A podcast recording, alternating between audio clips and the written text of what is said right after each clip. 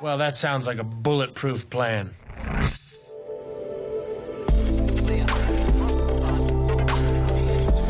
Startup Insider Daily. Bulletproof Organization. Perspektiven und Best Practices zum Aufbau gesunder Unternehmen. Und herzlich willkommen beim Startup Insider Daily. Am Mikrofon ist Jana Kramer und ich begrüße euch herzlich zur Nachmittagsausgabe mit der Rubrik Bulletproof Organization. Wie funktionieren gesunde Organisationen und Unternehmertum? Diese Frage stelle ich mir in meinem Podcast The Bulletproof Organization. Jeden zweiten Montag werden wir verschiedene Sichtweisen von Investoren, Gründern und Mentoren zum Thema gesunder und erfolgreicher Unternehmensaufbau zusammenbringen. Wir liefern Insights über den facettenreichen Gründeralltag und Best Practices im Umgang mit persönlichen und organisatorischen Herausforderungen und Konflikten. Iyad Madisch ist Gründer und seit 15 Jahren CEO von ResearchGate, der größten Plattform für Wissenschaftler.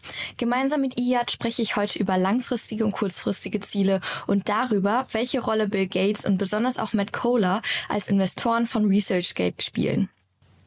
Vorweg möchte ich noch einmal darauf hinweisen, dass die Aufnahme vor der Entlassungswelle von ResearchGate stattfand und daher das Thema in diesem Podcast nicht adressiert wird. Jetzt erwartet euch aber ein sehr, sehr vielseitiges Gespräch. Ich wünsche viel Spaß. Startup Insider Daily.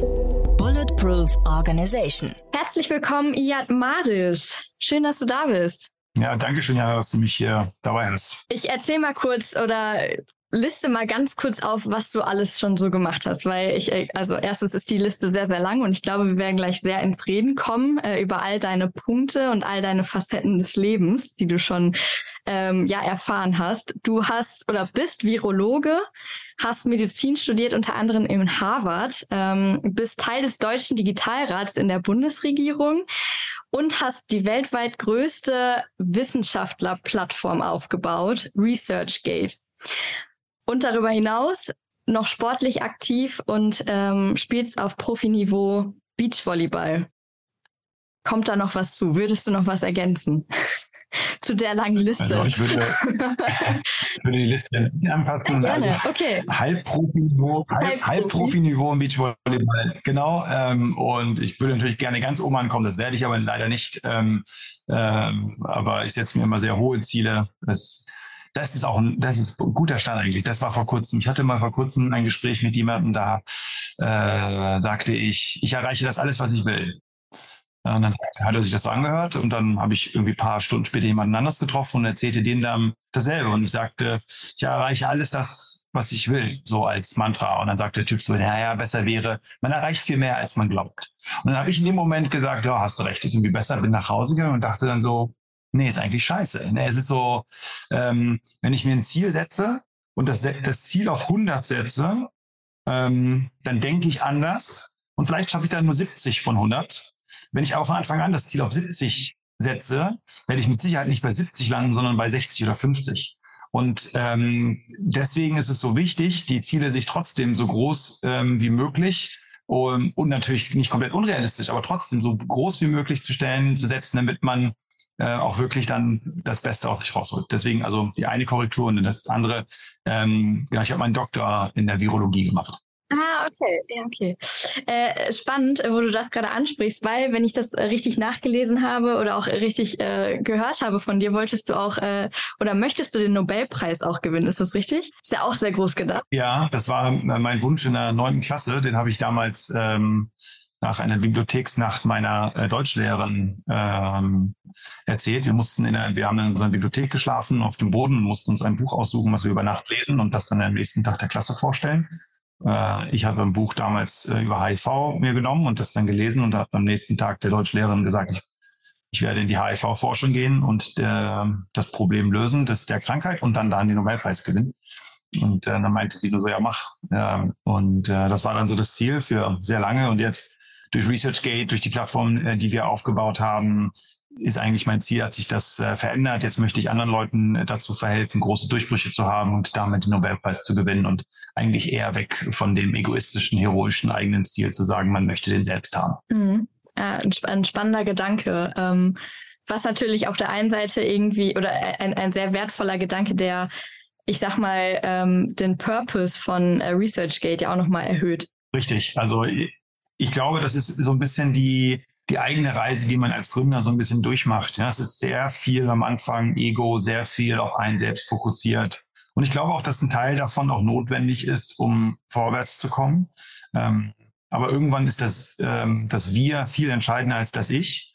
Ähm, und das ist ja dann die Kunst eines Gründers, ähm, das Beste aus den Leuten, die um einen herum sind, rauszuholen, die Besten zu finden, die also am besten passen. Ja, ähm, zu dem, was man tut ähm, und daraus dann eine Einheit äh, zu bauen und die dann ähm, erfolgreich ist, dann ändert sich auch das ganze, das ganze Ziel. Und das war auch, wenn man die letzte Dekade, ich habe äh, eine Handvoll Mitarbeiter, die mit mir seit zehn Jahren zusammenarbeiten, äh, die einen natürlich dann auch viel besser dann sehen, wie man sich verändert hat. Und umgekehrt natürlich auch. Ich sehe auch, wie äh, meine, äh, ja, meine Kollegen und Kolleginnen sich verändert haben in den letzten zehn Jahren. Mhm.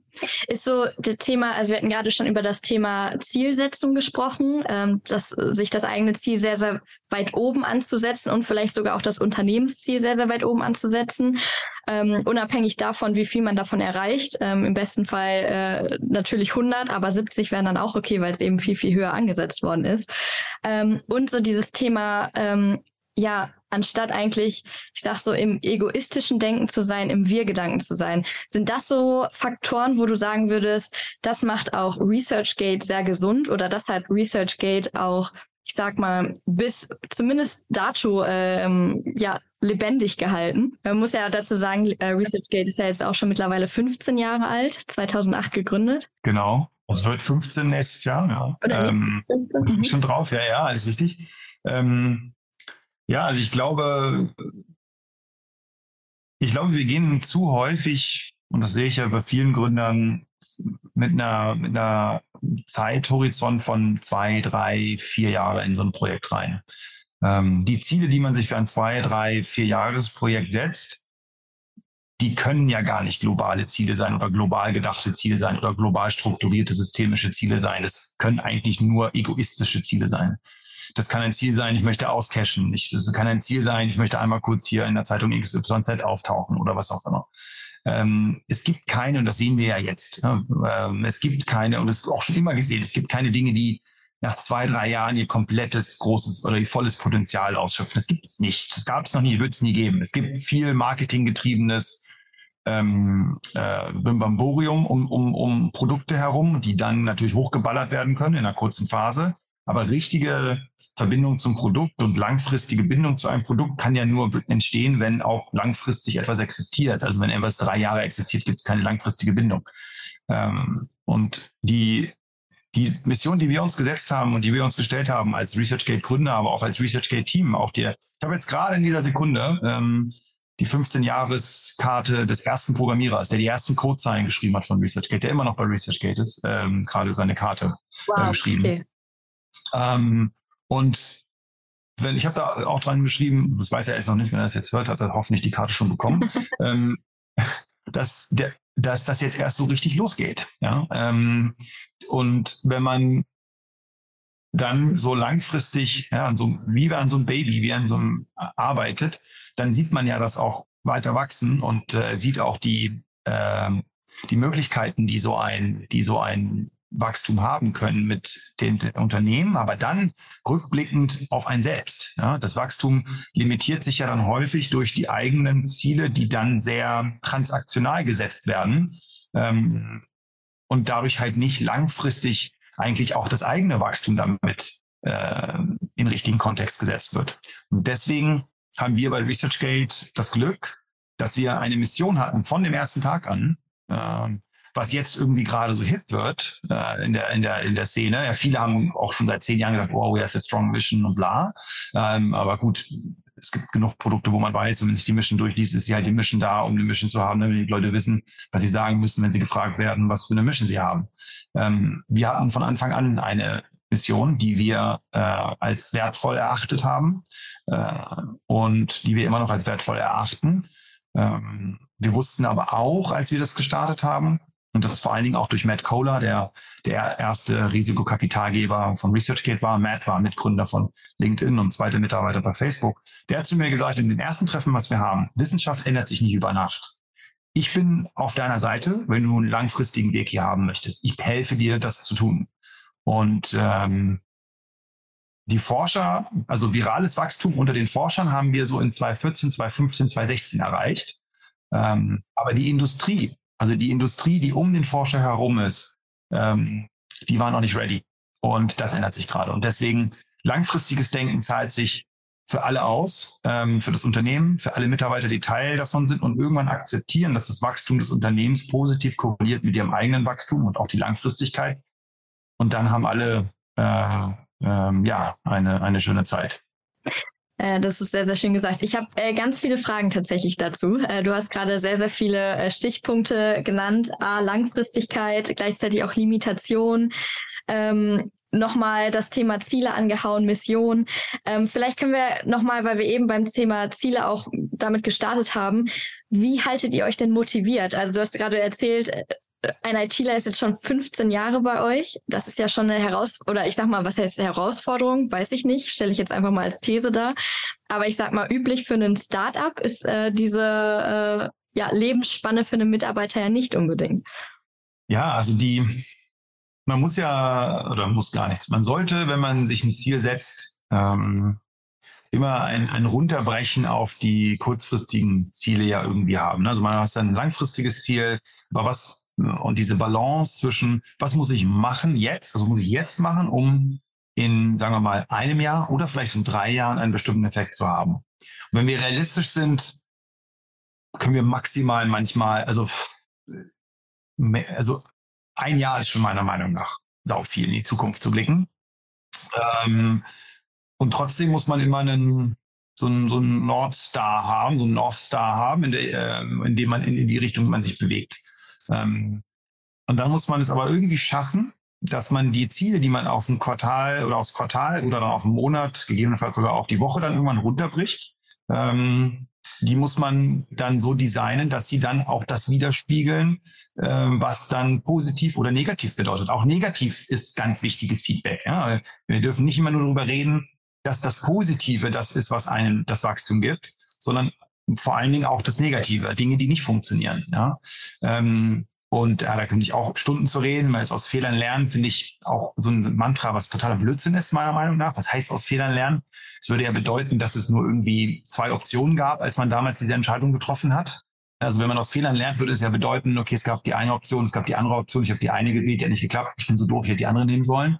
Aber es gibt ja zig Optionen, zig Umgebungsvariablen, die ändern sich ja auch noch dann über Zeit. Also das Einzige, was man wirklich lernen kann, ist der Prozess. Also wie komme ich, wie optimiere ich einen bestimmten Prozess, um zu einer Entscheidung zu kommen, die dann ein Ziel ist oder ähm, die einen Weg beschreibt. Da, daran kann ich optimieren. Ich kann, äh, wenn ich jetzt rückblickend schaue und dann Leute sagen, bereust du irgendwas, dann sage ich eigentlich, boah, nicht so richtig, weil ich eigentlich immer mit der Information, die ich damals hatte, versucht habe, das Beste zu machen. Ich habe ja nicht bewusst damals gesagt, boah, ich will jetzt mal richtig was Scheiße machen, sondern ich habe ja mit dem, was ich damals so hatte, habe ich versucht, die beste Entscheidung zu treffen. Und wenn ich drüber nachdenke, was hätte ich besser machen können, sind das alles persönliche Themen. Mehr zuhören, versuchen, sich mehr auf die auf die gegenüberliegende Seite einzulassen ähm, und dann ähm, daraus etwas zu folgen, was vielleicht gegen meine eigene Meinung ist, meine vorgebaute Meinung ist. Ähm, und daher, also zurück zu den Zielen, wie macht man das? Ähm, Langfristigkeit äh, ist eine Kombination aus äh, aussagekräftigen, kurzfristigen Zielen, die einem wirklich das Feedback geben in die eine oder die andere Richtung, ob das funktioniert oder nicht. Wir hatten damals in 2010 äh, erste Investment aus dem Silicon Valley überhaupt in Deutschland. Ähm, hatten wir, hatte ich ja das Glück, mit Mac zu arbeiten. Und das war damals überhaupt noch nicht gang und gäbe. Facebook waren eine der wenigen, oder die ersten wahrscheinlich auch, die so ein Growth-Team hatten. Also so ein Wachstumsteam, was sich nur darum gekümmert hat, dass Leute sich anmelden. Ähm, und wir haben das auch, wir haben das in 2011 haben wir das eingeführt. Ähm, und dann haben wir ein Jahr später haben wir dann so, ne, wie Leute sind Engagement Surveys gemacht, wie zufrieden sind die Leute und so weiter. Und wir haben dann die Engineering Teams ein Survey gemacht und ich habe Ergebnisse gesehen, die ich niemals, die ich niemals gerechnet hätte, niemals. Und das glücklichste Team war das Team Growth. Und ich habe gesagt, hä? Das verstehe ich nicht. Wir arbeiten doch, klar, Growth ist auch cool und ist auch ein spannendes Thema. Wir arbeiten doch aber hier an einem neuen Konzept für ein Format für wissenschaftliche Artikel oder wir arbeiten doch hier an dem. Und dann ist mir durch längeres Hinschauen klar geworden, das Team Growth hat eine KPI. Das ist Wachstum, Anzahl der Leute, die sich anmelden. Und das spiegelt sofort, das ist, wenn es funktioniert, geht's hoch, wenn es nicht funktioniert, geht's runter. Also deine Aktionen haben direkt einen äh, Feedback-Mechanismus, der dir zeigt, ob das, was du tust, richtig ist oder nicht richtig ist, ob du gute Arbeit machst oder vielleicht nochmal drüber nachdenken solltest, was vielleicht verändert werden muss. Und das ist ja häufig das Problem in, in, in, in Arbeitsumfeld, äh, wenn, wenn ähm, ich wollte schon gerade sagen Patienten als Arzt, wenn Mitarbeiter, wenn Mitarbeiter disengaged werden, ist, sie wissen gar nicht mehr so genau, was spielt denn jetzt mein was ich hier jeden Tag tue, wie spielt sich das auf das Gesamtziel ein oder was, was spiele ich da aufs Gesamtziel ein und was für einen Impact hat das? Und das hat dann dazu geführt, dass wir das ähm, äh, angefangen haben, versuchen wirklich auf das gesamte Organisation runterzubrechen und das äh, so zu designen, die Langfristigkeit und Kurzfristigkeit äh, kurzfristigen Elementen, die dann auf die Langfristigkeit einziehen. Das funktioniert natürlich nicht immer perfekt, aber das ist die, die Ambition. Ja, das ist spannend. Das heißt, du nutzt eigentlich, ich sag mal, kurzfristige Ziele eher als, ähm, ich, ich nenne es einfach mal, ähm, eher so Milestone oder um zu checken, ob, wir, ob ihr noch auf dem richtigen Weg seid. Wie kannst du denn dann, ähm, oder du hast ja eben schon gesagt, dass es sehr, sehr schwierig ist, so langfristig zu denken, äh, dass es noch realistisch bleibt. Wie kann ich wie kann ich jetzt schon ein Ziel setzen, was irgendwie erst in zehn Jahren stattfinden soll? Kann ich das überhaupt? Richtig. Nee, geht nicht. Ähm, und man muss, nee, geht nicht. Also erstmal einfach, einfach geht nicht. Man muss wirklich äh, sich den, also es gibt Dinge, die jetzt passieren, die hätte ich vor zehn Jahren nicht gesehen. Konnte ich gar nicht sehen, weil ich auch viele Dinge gar nicht verstanden habe. Und trotzdem gibt es immer ein Ziel, was immer noch das ist, was über allem steht bei uns, ist, wir wollen Wissenschaft öffnen für alle. Ähm, der Weg hat sich hier oder da mal verändert ähm, und verändert sich auch weiter. Das heißt also, die Langfristigkeit, auch wenn es sehr, sehr schwierig ist, Ziele in der Zukunft wirklich zu, äh, zu definieren, ähm, sollte man sich, sagen wir mal, in drei Jahren, so machen wir das, in drei Jahreshorizont. Es gibt eine, etwas, was sehr, sehr high level ist. Dann gibt es einen drei Jahreshorizont und dann gibt es einen Einjahreshorizont daraus runtergebrochen. Äh, und dann muss man nach dem ein Jahr äh, sollte man sich dann hinsetzen, sagen, okay, was haben wir erreicht?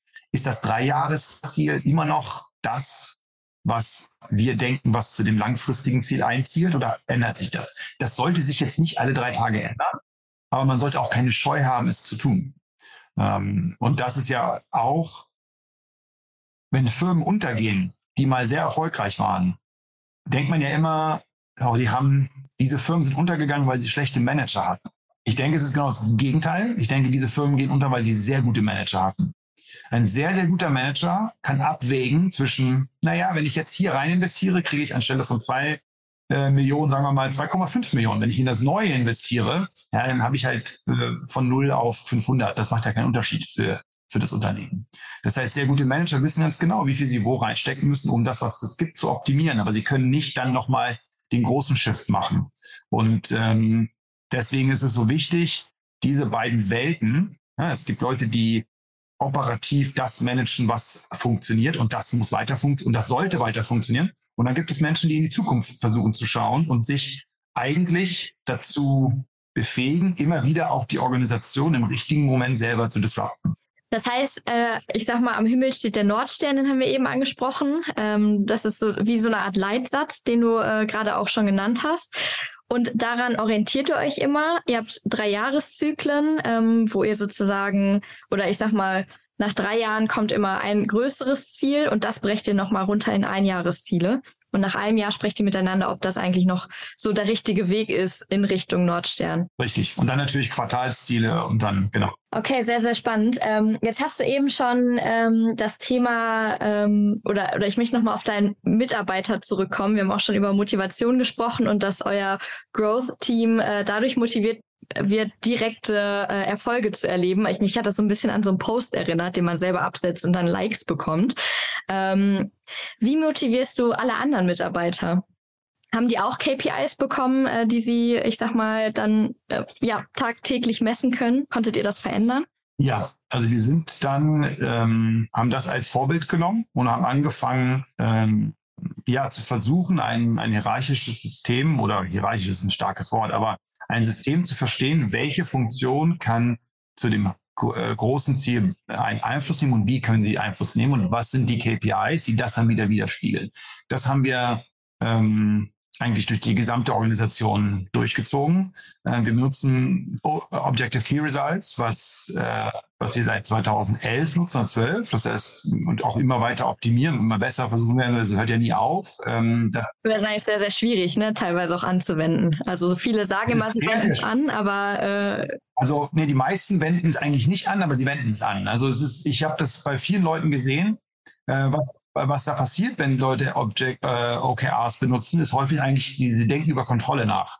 Sie sagen, oh, ich will jetzt kontrollieren, woran die Leute arbeiten. Aber das ist nicht die Idee von Objective Key Results. Das ist genau das Gegenteil eigentlich. Du willst weniger Kontrolle haben und du willst die Power zu den Leuten bringen, äh, die die Arbeit jeden Tag machen, weil die die Entscheidungen treffen sollen, was denn nun das Beste ist für XYZ. Also ich kann jetzt keine Entscheidung mehr zum Produkt treffen, ähm, weil ich einfach zu weit weg bin und ich weiß auch, dass ich mit hoher Wahrscheinlichkeit bei weitem nicht mehr der Beste bin, der irgendeine gute Entscheidung hier treffen kann.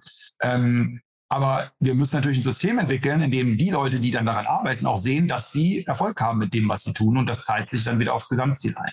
Also Objective Key Results ist äh, in Deutschland, das sehe ich so häufig, ähm, leider so missbraucht und so äh, vergewaltigt als Thema, ähm, dass das eigentlich häufig negativ äh, auf die Kultur auswirkt, das System und nicht positiv. Ähm, und deswegen, ich äh, bin froh, dass ich da Ratgeber hatte aus den USA, die mir sehr früh äh, da geholfen haben, das System zu verstehen. Und mein Mitgründer, äh, Sören, hat sich damit sind auch sehr stark beschäftigt. Und man muss da schon sich die Originalwerke ein bisschen durchlesen von den Leuten, sie zu verstehen und dann auch sich immer wieder hinterfragen, wenn man äh, diese Sachen benutzt, was funktioniert denn nicht? Ja, manche, viele, weil es ja ein Kontrollmechanismus ist, sind ja die Ziele zu viel zu hoch. Dann gibt es keine Chance, die überhaupt zu erreichen. Oder sie sind äh, dann viel zu niedrig, weil alle Leute wollen so, oh, ich will nur sicher sein, ähm, weil es ja Kontrolle ist. Ich will auf jeden Fall dieses Ziel erreichen, damit es gut aussieht auf dem Papier. Ähm, und das ist so die, wenn man das nicht hinbekommt, äh, was ich gerade beschrieben habe, dass das nicht eine Art von Kontrolle ist, sondern eine Art ähm, seine Mitarbeiter zu empowern, gute Entscheidungen zu treffen und zu wissen, ob man auf dem richtigen Weg ist oder nicht, dann wird dann OKRs wirklich eher zu einer, ähm, ja, eher zu einer Bürde als eine Möglichkeit, Dinge zu vereinfachen in, in einem Unternehmen. Das heißt, wie würdest du es, ich sag mal, positiv ausdrücken? Wie sollten es und also Unternehmen nutzen? Du hast gerade schon gesagt, es soll enablen oder den Mitarbeiter enablen. Das ist jetzt so leicht gesagt, äh, aber vielleicht so am praktischen Beispiel. Ähm, wie macht ihr das? Also bekommt dann ein Mitarbeiter oder wird da schon die Erwartungshaltung und Sichtweise vom Mitarbeiter so trainiert, dass es eben nicht als Kontrollinstanz dient? Oder ähm, wie, wie gibt ihr das einem Mitarbeiter mit, dass der das eben als für sich motivierend und als, ähm, ich sag mal, vielleicht auch so ein bisschen ähm, Orientierung hat, um Verantwortung zu übernehmen? Ja, also wir haben natürlich jetzt ähm, schon ein Set-System, was wir optimieren und neue kommen da rein und sind dann Teil und lernen dann von uns, wie das funktioniert, wie das nicht funktioniert und so weiter.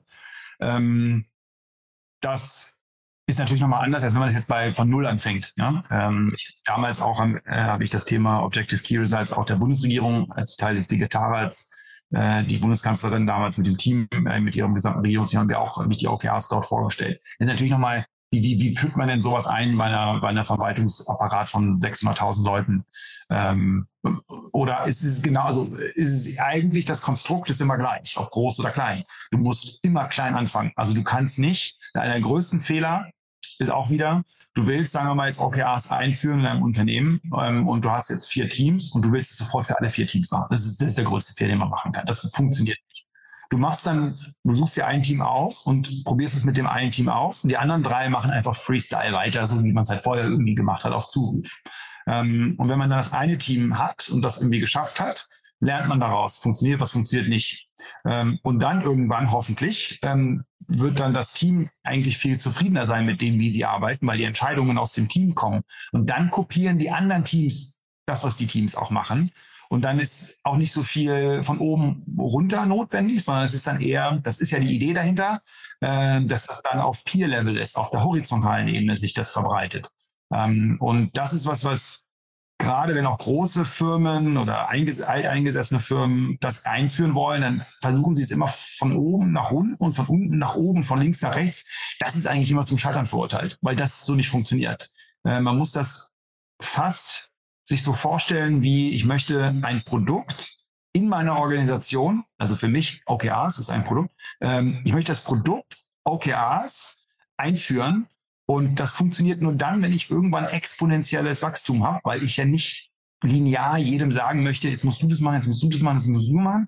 So, das muss sich irgendwann wie ein, wie ein Virus, das Beispiel, wie ein Virus sich verbreiten in der Organisation, weil jeder das irgendwie will. Und da ist, und das sage ich immer wieder und erinnere auch immer Leute, mit denen ich darüber spreche, wenn man eine exponentielle Kurve sich anschaut gegenüber eine lineare Kurve, ist die exponentielle Kurve am Anfang viel, viel langsamer als eine lineare Kurve. Und das vergessen die Leute immer. Die gucken alle immer auf den Hockeystick und vergleichen immer den Hockeystick am Ende, wo es abgeht, mit der linearen Kurve. Was aber die Leute nicht sehen, ist, dass alles, was vor dem Hockeystick war, richtig langsam ist im Vergleich zu dem, was lineares Wachstum ist.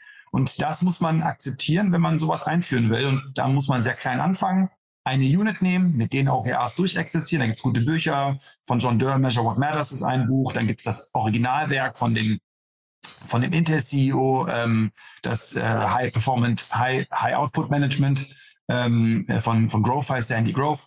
Äh, so, und dann gibt es noch, ein, gibt's noch tausend Bücher, die alle noch später kamen, aber ich finde, die beiden decken eigentlich ganz gut das Konzept ab und dann kann man sehr viel online noch dazu lesen und dann halt mit einem Team erstmal wirklich erfolgreich machen, bevor man die gesamte Organisation in diese Richtung, in diese Richtung prügelt. Total äh, spannend. Äh, vielleicht auch noch ein kleiner Lesetipp. Äh, ich habe dazu auch mal ein Buch gelesen, das äh, heißt Focus. Ähm, auch sehr, sehr spannend dazu. Ähm, genau, auf jeden Fall. Also ich, ich mag diese, diesen, diesen Zielgedanken, beziehungsweise auch das Ganze so ein bisschen als Prozess, auch wenn es systematisch ist, es ist nicht jedermanns Sache, äh, verstehe ich total. Aber ähm, irgendwie schön, wie ihr das tatsächlich rüberbringt ähm, und eure Mitarbeiter da auch motiviert. Ähm, jetzt haben wir gerade schon über das Thema Ziel gesprochen und Langfristigkeit. War es für dich von Anfang an ein Gedanke, äh, ResearchGate langfristig aufzubauen? Oder gab es da irgendwann mal so einen Denkanstoß? Ich muss kurz nachdenken. Ich denke, dass ich auch am Anfang hier und da kurzfristiges Denken hatte, klar. Also ich würde lügen, wenn ich sagen würde, boah, ich habe vor 14 Jahren mich dahingestellt und meinte so, oh ja, in 14 Jahren werde ich da immer noch an dem Ding arbeiten. Ähm, dieses langfristige Denken war schon immer im Sinne von, da ich möchte auf jeden Fall was Großes erschaffen. Und das, das hat sich dann immer mehr verfestigt über die Jahre, von Jahr zu Jahr zu Jahr, ähm, was das am Ende des Tages bedeutet. Und äh, die Langfristigkeit, die man die ich jetzt ja, an den Tag gelegt habe mit dem gesamten Unternehmen und mit allen Leuten, die jetzt auch schon so lange dabei sind. Aber auch die Neuen sind sehr, sehr wichtig, ne? weil die sind natürlich auch in eine Organisation reinkommen, die es schon lange gibt. Das ist auch nicht immer einfach und die sind dann sehr wichtig, weil sie frischen Wind reinbringen, der wichtig ist für uns. Ja, ist ja auch eine Gefahr, dass man langfristig einer Organisation ein bisschen schläfrig wird. Ähm, da würde ich sagen, dass das eher auch ein Prozess war, der dann immer mehr gezeigt hat, okay, wir können hier nicht, ähm, es gibt keinen Shortcut in Startup-Aufbau. Es gibt es einfach nicht. Also den wird es nie geben, den gibt es nicht. Da können Leute noch hundertmal ganz viel Geld irgendwo reinballern. Gibt es einfach nicht. Und ähm, man muss einfach diese, es gibt keine Shortcuts. Man muss sich einen guten Plan machen, äh, muss sehr ehrlich zu sich selbst sein. Äh, sind, sind wir noch auf dem richtigen Weg? Äh, wollen wir das hier noch so machen oder nicht? Äh, ich meine, wir hatten unsere Gedanken. Wir sind vor fünfeinhalb Jahren äh, werden wir auf einmal vom größten Wissenschaftsverlag der Welt verklagt auf mehrere Millionen, hundert Millionen Schadensersatz in den USA und in München. Das heißt also, du bist auf einmal dann im Fokus. Ähm, das ist dann nicht mehr, das ist dann, ja, äh, weißt du, die ersten Jahre sind cool, da ist eine Leichtigkeit drin und irgendwie alles, was du anpackst, funktioniert irgendwie und dann triffst du Matt Kohler, dann triffst du Peter Thiel, dann triffst du Bill Gates, die investieren alle und irgendwie ist alles cool. Und auf einmal kriegst du so ein, ähm, so ein Knüppel zwischen die Beine und das ist natürlich auch was dann, was ähm, ja ein System zerstören kann. Oder äh, wenn du wenn es funktioniert irgendwie, dass es ein System stärker macht. Ja, also wenn du dir vorstellst, äh, so das, das Konzept der Antifragilität, ähm, das äh, es gibt so, äh, du hast halt irgendwie, na, du nimmst den Würfel und den, du zerstörst diesen Würfel und du, du kreierst Druck von außen auf diesen Würfel und die, alles verkantet sich, dann ist der Würfel danach stabiler durch die Verkantungen, als er vorher war, als er noch ganz heile war. Ah, okay, und, spannend, äh, ja. Ja, da gibt es auch ein sehr gutes Buch, was auch Antifragilität heißt, ähm, der dieses Prinzip auch beschreibt. Ähm, es geht ja so ein bisschen und, in die Richtung von Resilienz dann auch. Richtig. Und er, er ist nämlich auch der Meinung, dass Resilienz ist ja nur eine Widerstandsfähigkeit. Mhm. Aber eine Antifragilität ist, also wenn du was, was Fragiles hast, was halt einfach kaputt geht, ähm, es gibt sozusagen, es ist einfach ganz schwach. Aber was, was ist denn das Gegenteil, das sozusagen durch das Gegenteil von Fragilität, deswegen hat er auch diesen Begriff Antifragilität ähm, erfunden, mehr oder minder, äh, und das auch äh, propagiert. Es wird stärker durch, dass es mal kaputt war. Ähm, und nicht nur Widerstand im Sinne von, ich habe jetzt Widerstand geleistet und ich habe meine, meine Mauer hier geschützt und alles, was hinter der Mauer ist, hat sich überhaupt nicht verändert. Doch, es hat sich was verändert. Und äh, durch die Veränderung ist das System, was man dann baut, stärker geworden. Und das muss man, ähm, das haben wir natürlich auch über den langen Zeitraum mit der Langfristigkeit ja auch immer wieder dann gesehen, dass, okay, wir, es gibt diesen Shortcut nicht. Ähm, wenn wir Wissenschaft wirklich verändern wollen, was hunderte von Jahren alt ist, wenn nicht sogar tausende, ähm, dann ist das nicht etwas, was wir in, in ein paar Monaten schaffen werden, sondern das ist ein langfristiges Projekt und ähm, das macht auch dann die Motivation aus, jeden Morgen aufzustehen und ähm, dann an diesem Projekt weiterzuarbeiten und zu wissen, wir kommen hier immer ein Stück weiter. Jetzt muss ich nochmal in die Situation reingehen, wo ihr verklagt wurdet, weil das ist ja wie der kaputte Würfel, sondern jetzt müsst ihr euch ja wieder aufbauen, um diese Antifragilität überhaupt zu erschaffen. Wie habt ihr das gemacht? Mm, ich muss natürlich vorsichtig sein, was ich sage, weil ich jetzt keinen Anwalt hier im Raum habe. Ähm, also wir waren immer davon überzeugt und immer noch, dass wir nichts Falsches gemacht haben. Äh, wir haben immer die, die Copyrights der äh, Copyright-Owner respektiert ähm, und waren auch immer in engen Kontakt. Ähm, und wussten, ja, wir haben ein Pro Produkt, was schon diese Industrie ein bisschen ähm, auseinanderwürfelt und durcheinander würfelt. Ähm, und als dann, als dann sozusagen die Klage eintrudelte, äh, hatten wir schon, äh, hatte ich das Glück, einen, einen sehr guten äh, General Counsel zu haben, äh, ein sehr früher Anwalt äh, von eBay ähm, und, und auch dann bei Singa, hatte auch äh, ja auch das Offer bei äh, Angebot äh, bei einem sehr großen Tech-Unternehmen GC zu werden, ähm, äh, was von Elon gemanagt wird. Ähm, das heißt, und er hat es dann aber für ResearchGate entschieden und gesagt, hey, ich, ich, das kann die Welt verändern und ich will euch helfen, ähm, diesen Kampf ähm, zu gewinnen. Und ähm, das ist der Schlüssel, ähm, dass man dann Menschen holt, die einem helfen, auch die Situation ähm, zu, zu managen. Und das haben wir, da haben wir wirklich einfach Glück gehabt, ähm, dass wir das hatten, auch als Team. Ich bin jemand, der sowas eher positiv sieht, äh, wiederum, äh, weil natürlich die wenn dann ein Dinosaurier äh, merkt, dass die Welt sich verändert und auf einmal dann um sich herumschlägt, was ja das ist am Ende des Tages, dann weißt du, du machst irgendwas richtig. Ähm, und natürlich musst du auch schaffen, dass du als Gründerteam dann ähm, nicht auseinanderbrichst. Und ich meine, wir sind jetzt 15 Jahre, alle drei Gründer von ResearchGate, jetzt in teilweise anderen Rollen natürlich, aber alle noch bei ResearchGate. Was? Also ich würde gerne mal gucken, ob es irgendein anderes Unternehmen in dieser Welt gibt, wo nach 15 Jahren die drei ersten Gründer ähm, immer noch äh, an dem Produkt arbeiten und noch richtig Spaß an diesem Produkt zu arbeiten. Und Sören und Horst ähm, sind natürlich vorher schon Freunde gewesen, aber dann noch viel stärkere Freunde. Und das würde ich auch immer wieder unterschreiben, dass ich dann auch mit Freunden gründen würde, weil gerade in so einer Phase ist die Freundschaft eigentlich das, was einen durch diese Phase hilft und diese Antifragilität erstmal im Gründerteam, aber dann auch in die Organisation trägt. Und es hat uns ehrlicherweise als Organisation auch stärker gemacht. Ja, also ich weiß noch, als das dann war. Natürlich war dann erstmal auch Ruhe. wir hatten damals so 150, 170 Mitarbeiter. Ähm, aber es hat natürlich uns auch motiviert zu sagen, nee, wir wollen hier weitermachen. Und ähm, das ist, äh, wie gesagt, wieder die Langfristigkeit. Ähm, wir werden jetzt nicht einknicken ähm, und werden hier unser, unser Ziel weiter verfolgen. Und das haben wir geschafft.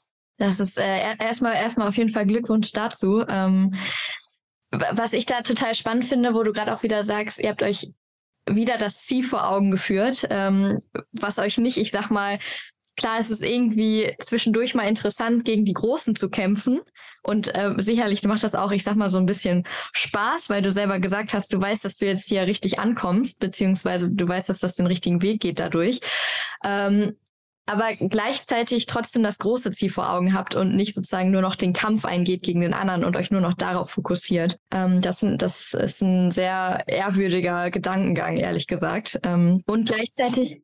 Ja, und das Wichtige, und das Wichtige, und das ist äh, gut zusammengefasst, weil am Ende gewinnst du diesen Kampf, indem du den Kampf aus dem Weg gehst. Und äh, das ist, das ist am Ende dieser Trick, ja. Und äh, ich wusste immer, dass es eine und noch immer, dass es Kollaborationsmöglichkeiten gibt zwischen der alten Industrie und wir mit der, als repräsentieren, repräsentieren die neue Industrie. Ähm, und äh, wurde ja auch immer wieder gefragt von diesen, von den Verlagen, willst du ein Verlag werden? Nein, das Letzte, was wir wollen als Research Gate, ist ein wissenschaftlicher Verlag werden.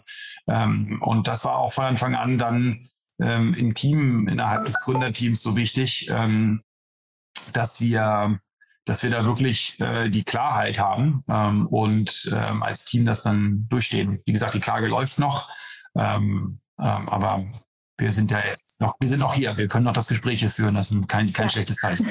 Wie habt ihr es denn geschafft, so eine Kultur aufzubauen, die so zusammenhält? Also ähm, äh, ich, ich finde das erstmal klar, hast du gerade gesagt, das Gründerteam an sich ist schon äh, sehr tief befreundet gewesen. Ähm, aber was mich natürlich auch interessiert, du sagst, na, eigentlich sehr, sehr viele Mitarbeiter bei euch sind schon fast seit Anfang an da ähm, und bleiben auch sehr lange. Wie schafft ihr es, A, so eine Kultur zu entwickeln und B, auch euch so mitzuentwickeln? Äh, ich nutze mal ähm, das Buch, was du vorhin empfohlen hast, Fokus. Ich habe es jetzt parallel gerade in Amazon geöffnet, als du geredet hast. Ähm, ja, Fokus. Also ich glaube, das kenne das Buch jetzt nicht. Ich werde es mir nachher erzählen. Ähm, Fokus ist, glaube ich, das Allerwichtigste. Ich sehe so häufig ähm, bei Gründern, die irgendwie mal ein gutes Jahr hatten oder zwei gute Jahre haben, dass die anfangen, auf einmal tausend andere Sachen zu machen. Hier investieren, da beraten, da hier das und da jenes und hier nochmal auf ein Event und da nochmal ein Event und da nochmal eine Konferenz und was auch immer alles. Das ist halt einfach alles Rotz. Also ohne fokussiertes Arbeiten mit den Leuten äh, an dem Produkt ähm, die Kunden verstehen, äh, das System verstehen, Zeit investieren in die Strukturen, ähm, Zeit investieren, das System zu entwickeln, die dann daraus die Strukturen folgen und dann daraus die, die, die Menschen, die dann arbeiten. Ähm, wenn man das nicht tut, äh, dann wird man auch nicht besser. Also man wird nicht besser, wenn man ähm, auf einmal äh, 50 Prozent seiner Zeit nicht mehr ins Unternehmen steckt, sondern in Beratung von anderen Unternehmen. Ja, eine Beratung eines anderen Unternehmens kann manchmal allen die eigenen Augen öffnen, okay. Ähm, aber jetzt nicht ein Großteil der Zeit. Und das habe ich sehr häufig beobachtet bei sehr vielen anderen Gründern, die dann am Ende auch äh, leider auch wohl, wo, wohl auch gescheitert sind, ähm, dass sie zu früh diversifiziert haben, zu früh versucht haben, oh, ich, ich äh, habe ja irgendwas erlebt und, und weiß ja jetzt, wie sowas geht, weil ich irgendwie etwas von 0 auf 1 geführt habe. Aber von 0 auf 1 ist eine Sache, von 1 auf 1, von 1 auf 100 zu kommen, ist eine andere Sache. Also rein äh, konzeptionell jetzt. Ähm, und das sind immer neue Fähigkeiten, die muss man immer wieder neu sicher lernen, hart erarbeiten. Deswegen ist es so wichtig, dass man das Team um sich herum mit Leuten bestückt, die das schon mal gemacht haben. Also du, äh, du wirst, also es gibt drei Arten, Dinge zu lernen in so einem Unternehmen. Die, die stärkste Art ist, Leute um sich herum zu haben, die es schon mal gemacht haben. Die wissen, okay, ich stehe heute Morgen auf, ich weiß, wie ein Schmetterling aussieht und sehe ihn heute nicht zum ersten Mal. Wenn du aber jeden Tag aufstehst und denkst, oh, ein Schmetterling, was ist das eigentlich? Das, das funktioniert natürlich langfristig auch nicht. Ähm, das zweite ist dann ähm, lesen, meiner Meinung nach. Wirklich versuchen, andere Gründer, die das gemacht haben, die Gründerbücher geschrieben haben, das zu lesen, deren Stories zu lesen, versuchen das auf sich selbst zu projizieren, ähm, Gespräche mit anderen Gründern suchen, in einer strukturierten äh, ähm, Art und Weise. Da gibt es natürlich auch sogenannte North Groups, kann man entwickeln. Das ist von Bill George ein sehr interessantes Konzept da gibt es ganz viel, was man machen kann. Gibt, äh, ja. Und die dritte ist ähm, Akademie, aber ist der Abstand ist groß. Ne? Also ganz oben sind Berater und, und, und Leute, mit denen man arbeitet. Dann gibt es einen Abstand, dann kommt das, was ich gerade als zweiten Punkt beschrieben habe, und dann nochmal mehr Abstand, dann kommt die Akademie. Also ich glaube, es ist das Allerwichtigste und die schnellste Art und Weise, Dinge zu lernen, sind mit den richtigen Leuten sich umgeben. Und dann merkt man, und ich hatte halt, wie gesagt, das, das absolute Glück, ähm, mit Matt Kohler zu arbeiten und mit Luke Nosek zu arbeiten, der war Mitgründer von PayPal, erster Investor von SpaceX. Ähm, und dann auch jetzt habe ich Ralf äh, dazu geholt ähm, und da einfach zuhören. einfach mal zuhören und nicht versuchen, seinen Punkt zu machen, sondern einfach mal, was wollen die Leute einem sagen. Ähm, und ähm, das, ist die, das hat dazu geführt, dass wir eine, ja, eine sehr starke Kultur aufgebaut haben, äh, die bisher alles ähm, so gemanagt hat, wie wir es, wie wir uns das vorgestellt haben und wie Sie sich das auch vorstellen. Es ist ja dann Kultur lebt ja auch von den Menschen, die Teil dieser Kultur sind und nicht nur von, von oben, sondern kommt ja dann, wenn dann alles gut läuft, auch eher von unten nach oben. Inwiefern hat äh, Bill Gates äh, eine wichtige Rolle gespielt? Weil du sagst, äh, ne, alle Menschen, die irgendwie dazugeholt haben, haben oder habt, ähm, haben irgendwie einen Mehrwert auch gebracht. Ähm, was hat Bill Gates da für eine Rolle gespielt? Da muss ich jetzt ja einfach mal äh, sehr neugierig fragen, weil es ja schon also erstmal ihn zu kriegen, Respekt, äh, mega cool. Ähm, aber genau, was hat er für eine Rolle gespielt? Also ich glaube erstmal, du kriegst als Unternehmen sehr viel Selbstbewusstsein und ähm, sehr viel Bestätigung, wenn jemand wie Bill Gates dann investiert und dann, ähm, dann ins Büro kommt und die, die, die Mitarbeiter besucht und an die Idee glaubt und an das, was wir, was wir zusammen kreieren wollen. Das ist natürlich erstmal das eine Element. Das ist ja. tatsächlich passiert, das dass er ins Büro kam bei euch? Ja, ja, ja, ja. Es gibt auch äh, Fotos davon überall. Mega, ähm, ja. Und boah, da hatte ich so ein hässliches Hemd an. Meine Güte. Ein Hemd? was ich schon gar nicht mehr mache, aber so ein. So Man sagte mir, so dass du immer so in, in, in Hoodie-Shorts. Ja, ja, ja, ja, hatte ich einmal kein Hoodie, das war damals so. Da habe ich irgendwie so ein Holzfällerhemd angehabt und dann so einen ganz komischen Bart. Aber ja, so ist es halt. Da hatte ich irgendwie so, ja, ist so schade, dass diese Fotos, ich muss jetzt immer mal ein neues Foto mit ihm machen. Ähm, nee, auf jeden Fall, das, das, der eine Punkt ist auf jeden Fall das. Und der zweite Punkt ist das Team, was er mitgebracht hat. Ja? Ähm, das ist ja auch immer ein, Bill Gates hat ja ein Riesenteam um sich herum mit richtig guten Leuten. Und ähm, damals habe ich sehr viel mit, mit Boris gearbeitet, der der Berater war von Bill, ähm, die rechte Hand war.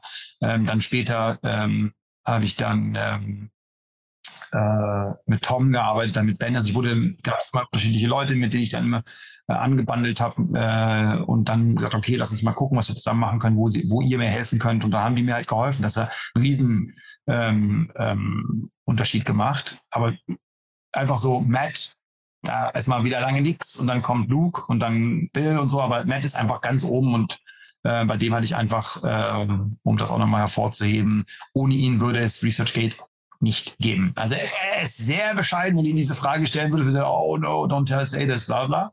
Aber das ist halt alles, äh, der verkauft sich unter Wert. Der, ohne ihn würde es in der Form, in der wir jetzt existieren, nicht geben. Also die sind jetzt seit zwölf Jahren dabei. Ähm, jeder andere VC hatte diese zehn-Jahres-Regel, da musste irgendwie verkaufen. Der hat gesagt, hey, I don't, I don't fucking care.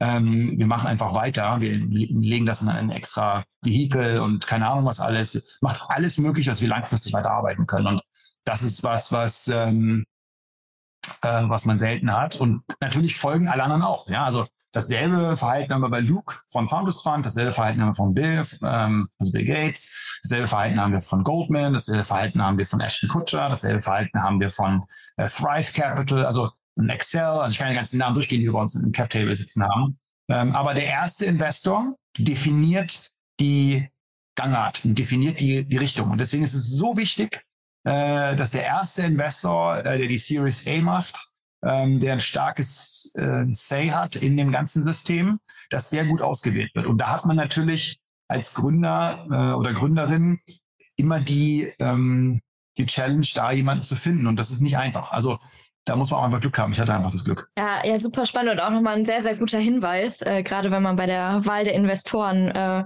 oder ja, sich in der Phase befindet. Ähm, war das bei euch damals so Zufall oder beziehungsweise, äh, dass ihr euch getroffen habt oder hast du dir schon aktiv äh, Matt ausgewählt? Nee, ähm, es war so, dass ich jemanden kannte, der meinte, ich solle jemanden treffen in San Francisco. Ähm, den habe ich dann getroffen und der hat zu mir gesagt, weißt du was, ich kenne jemanden, der wäre perfekt für das, was du hier tust und den musstest du mal treffen. Und der hat mir dann Matt Kohler vorgestellt ähm, über E-Mail und ich habe den dann nicht gegoogelt. Ich google die Leute immer nicht, bevor ich sie treffe, damit ich ja nicht zu äh, voreingenommen in das Treffen gehe ähm, und dann unbedingt das dann auch will, das dann zu sehr will. Und deswegen habe ich den nicht gegoogelt, bin in das Meeting gegangen, mit ihm wusste nicht, wer er war. Und als wir dann das Meeting hatten, ähm, haben wir uns unterhalten. Er hat sich ResearchGate angehört und hat dann gesagt, so nach, nach mehreren Folien äh, meiner Präsentation, wo dann die meisten fragen, wie willst du denn jemals damit Geld verdienen? Ähm, hat er halt gefragt, wie, was ist denn dein persönliches Ziel? Warum machst du das? Und ich sagte, ich will den Nobelpreis gewinnen. Und das hat ihn dann überzeugt, weil er gemerkt hat, hey, der, der ist jetzt nicht nur darauf aus, das schnelle Unternehmen, sondern er will langfristig was aufbauen, was einen Impact hat. Ähm, und hat dann investiert. So haben wir uns dann kennengelernt. Und dann erst nach dem Treffen Der hat mich ja dann eingeladen zum Partners-Meeting. Ähm, ich habe nicht damals verstanden, was das ist. Ich war sehr blauäugig in der Businesswelt. Ähm, und dann erst nach dem Meeting habe ich dann mit einem Freund aus Boston telefoniert und der mir sagt, boah, wie du da gerade getroffen hast, du weißt gar nicht, wie du da getroffen hast. Und ähm, dann ist dann eins zum anderen gekommen. Ja, lange Geschichte dann, was dann passiert ist, aber es war auf jeden Fall ähm, irgendwann mal eine äh, eigene, eigene, eigene Podcast wert. Aber auf jeden Fall hat er dann investiert und das war dann mein Glück. Ja, super spannend. Okay. Also ich nehme mir sehr, sehr viel mit. Ähm, ich fasse das auch gleich noch mal ganz kurz zusammen, zumindest was ich mir mitnehme. Aber ich habe jetzt noch eine Frage an dich, ähm, die das Ganze auch noch mal so ein bisschen challengen wird. Weil über all das, was wir eben gesprochen haben, also sei es jetzt äh, Ziel, wir haben über die Situation gesprochen, wo, ähm, dass ihr verklagt worden seid, aber auch Thema Zuhören oder jemand anderem zuhören, Thema nicht an Konferenzen teilzunehmen, sondern eher den, oder ich sag mal, irgendwo Speaker zu sein, äh, irgendeiner Einladung nachzugehen, sondern seinen Fokus zu bewahren. Das alles bedeutet auch, sein Ego an die Seite zu schieben. Wie hast du das gemacht? Oh. Weil das ist ja nicht von vornherein, also nee. ich, ich glaube, das, das, das steht vielen im Weg. Und das ist, äh, genau, deswegen, ich bin gespannt auf deine Antwort. Ja, ja, also das stand mir auch im Weg. Ähm, das Ego kann dir helfen, für eine gewisse Phase ähm, einen bestimmten Teil zu erreichen. Und dann kann es dir aber auch genauso helfen, dass alles, was du erreicht hast, sehr schnell wieder zu verlieren. Ähm, und es gibt einen Moment in so einem Unternehmensaufbau, wo ein gesundes Ego hilfreich ist. Ähm, ja, ohne jetzt abfällig oder arrogant oder was auch immer zu sein. Ich würde jetzt auch mal sagen, dass ich auch schon meine arroganten Ecken hatte damals äh, und auch meine vielleicht nicht immer guten Ecken hatte. Auch ja, ich war wahrscheinlich schon, wenn du mit Mitarbeitern sprechen würdest aus 2010, 11, 12, 13, die würden mich wahrscheinlich auch eher als aggressiven CEO von damals beschreiben. Also ich würde jetzt nicht sagen, dass ich so ein netter Typ war, der in die Ecke kommt und sagt, ja gut, dann halt nicht, dann machen wir es halt morgen. Ich glaube, so ich war ich. Sagen, also ich weiß, dass ich so war. Sympathisch. Ja? Ich meine, du wirkst ja schon sympathisch, deswegen hätte ich das jetzt auch nicht so äh, vermutet, dass du da ja, als ja. aggressiv warst. Ja. ja, doch, ich denke schon, dass ich, also wenn du Mitarbeiter von damals fragen würdest, ähm, würde ich denken, dass die Leute meistens sagen würden, noch, dass, dass das schon ein aggressives Verhalten war und äh, sehr ja, also sehr nach vorne, zielorientiert, weiter. Ähm, ja, und irgendwann merkst du aber, dass das nicht funktioniert. Ja? Also irgendwann musst du und dass sozusagen dieses Verhalten ähm, irgendwann auch dann keine, keinen Effekt mehr hat ähm, und du eigentlich damit viel mehr kaputt machst, als du damit kreierst. Und wenn man dann diesen, diesen, diesen Wechsel nicht schafft, kann so ein Unternehmen, davon gibt es jetzt zig Beispiele, kann das Unternehmen so schnell wieder verschwinden, wie es auch gekommen ist. Und ähm, das war ein ganz wichtiger äh, Change, ähm, auch für das Unternehmen. Ja, von Gründer geführt, damals in, in 16, 16, 17, zu einem professionellen gemanagten Enterprise sich zu verwandeln. Ja, also es ist ja dann dieser, dieser, äh, dieser Wechsel von, okay, wir sitzen hier als Gründer und Gründerinnen und machen das, zu, ja, jetzt müssen wir mal Leute holen, die das schon mal gemacht haben, damit wir nicht äh, jeden Tag eigentlich bei Null anfangen.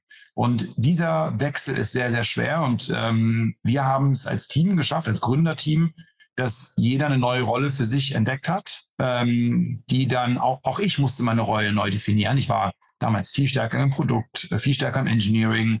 Und da musste ich auch anfangen, neu zu denken. Sören musste das neu denken, Horst musste neu denken.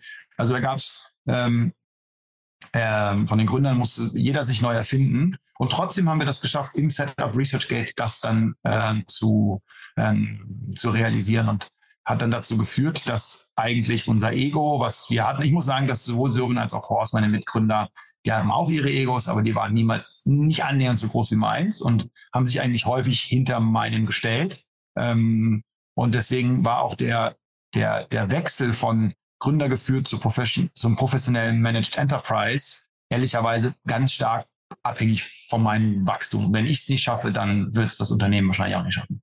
Und ähm, da bin ich meinen Mitgründern sehr, sehr dankbar, dass sie es sehr lange ausgehalten haben mit mir ähm, und auch viele andere Mitarbeiter, nicht meinen Mitgründern, auch viele Leute, die um mich herum arbeiten, äh, dass, dass das dann irgendwann passiert ist und wir dann es dann geschafft haben, die Verantwortung auf viele Schultern von Mitarbeiterinnen und Mitarbeitern zu verteilen. Ja, und äh, dabei hast, hattest du da Unterstützung oder hast du das quasi immer peu à peu für dich selber gemerkt und ähm, ich sag mal vorangebracht, das Thema, oder beziehungsweise sein Ego zurückgestellt, vielleicht sagen wir es so.